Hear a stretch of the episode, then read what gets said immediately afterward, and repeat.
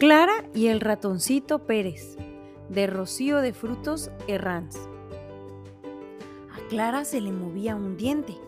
Al principio muy poco, casi no lo notaba. Después empezó a moverse más y más. A veces lo empujaba con la lengua y parecía que el diente fuera a salir despedido de la boca, pero luego volvía a su sitio. Clara se miró en el espejo de su habitación y trató de imaginarse cómo se vería sin diente. Pensó que iba a estar horrible. A algunos niños de su clase ya se les había caído algún diente y a Clara no le gustaba la cara que se les quedaba, sobre todo cuando se reían. Le daba un poco de miedo ver esos agujeros negros en sus bocas. Yo estaré igual, pensó la niña inquieta. Y otra cosa que le preocupaba era cuánto tiempo tardaría en salir el nuevo diente. ¿Y qué tal si no salía? Clara, eso es una tontería, le dijo su madre. Tus dientes son de leche y tienen que caerse para que salgan los otros, que son más fuertes. Siempre es así, es lo natural. No tienes de qué preocuparte. Además, ¿no te hace ilusión que venga el ratoncito Pérez? Sí, eso sí, mamá, respondió Clara, aunque no estaba muy convencida. A Clara le habían explicado que cuando se le caía el diente lo debía de colocar esa misma noche debajo de su almohada. Entonces, mientras ella dormía, llegaría el ratoncito Pérez para llevarse su diente y a cambio le dejaría un pequeño regalito. Clara no imaginaba cómo un simple ratoncito podía recoger todos los dientes que se le caían a los niños y dejarles su regalo en una sola noche. Los ratoncitos no son muy grandes. Una tarde, el diente de Clara se cayó por fin. Fue mientras comía. Notó algo duro en la boca y un poco nerviosa lo sacó con sus dedos. Lo miró atentamente. Era muy pequeño, pero corrió a enseñárselo a su madre. ¡Mami, mami, mira! ¡Oh, ¡Qué bien, Clara! Esta noche vendrá el ratoncito Pérez. Clara se miraba en el espejo. Pensó que si no abría mucho la boca, no se le vería aquel hueco negro tan feo que había dejado el diente que se había caído. Aquella noche, cuando se fue a la cama, no tenía ni una pizca de sueño. Había colocado su diente bajo la almohada y cada poco tiempo lo tocaba para comprobar si seguía ahí. No podía dormir.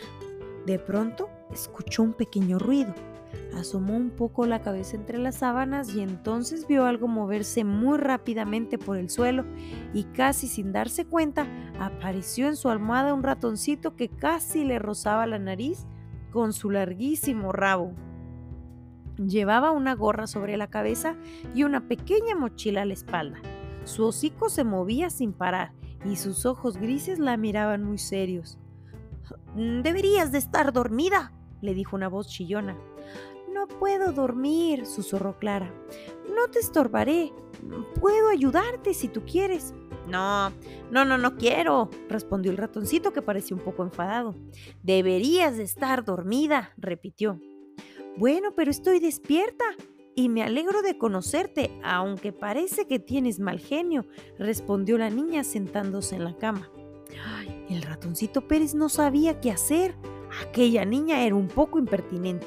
Estuvo a punto de darse la media vuelta y marcharse, pero él siempre ha cumplido con su deber y tenía que pensar en una solución. Lo primero es recoger tu diente y guardarlo, dijo el ratoncito. Clara buscó bajo la almohada, encontró el diente y se lo dio. Este lo envolvió en un pañuelo y lo metió en la mochila.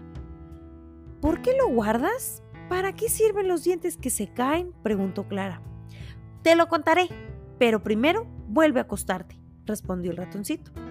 Clara obedeció y el ratoncito se sentó sobre su almohada y comenzó a hablarle con una voz muy suave.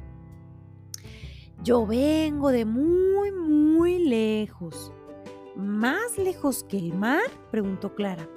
Oh, sí, mucho más. Es el lugar donde la línea del horizonte desaparece, donde todo es posible. Es el país de los sueños. Pero para que siga existiendo, necesita que los pequeños dientes que a los niños se les caen, porque esos dientes conservan la ilusión y la inocencia de los niños. Cuando reunimos un montón de dientes, los trituramos en un molinito que tenemos hasta convertirlos en un polvillo blanquito.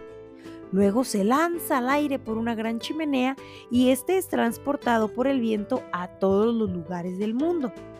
La potente luz del sol lo hace invisible, las nubes ligero y las gotas de lluvia lo refrescan. Los pájaros le regalan sus trinos alegres y las mariposas realizan delicados vuelos de colores.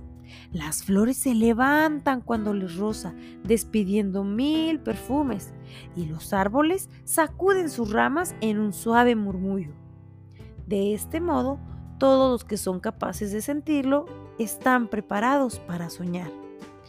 El ratoncito Pérez no había terminado la frase cuando Clara ya se había quedado dormida mientras escuchaba. Muy despacio se colocó la mochila sobre los hombros, se ajustó su gorra y saltó al suelo y desapareció. Por la mañana siguiente, Clara pensó en su encuentro con el ratoncito Pérez. No estaba segura de si había ocurrido de verdad o si lo había soñado. Entonces miró bajo su almohada y vio una cajita de marfil que contenía un bonito colgante. Sonrió muy feliz y se lo puso. Se miró en el espejo y se vio muy bonita. Ya no le importaba que le faltara un diente. Y colorín colorado, este cuento se ha terminado.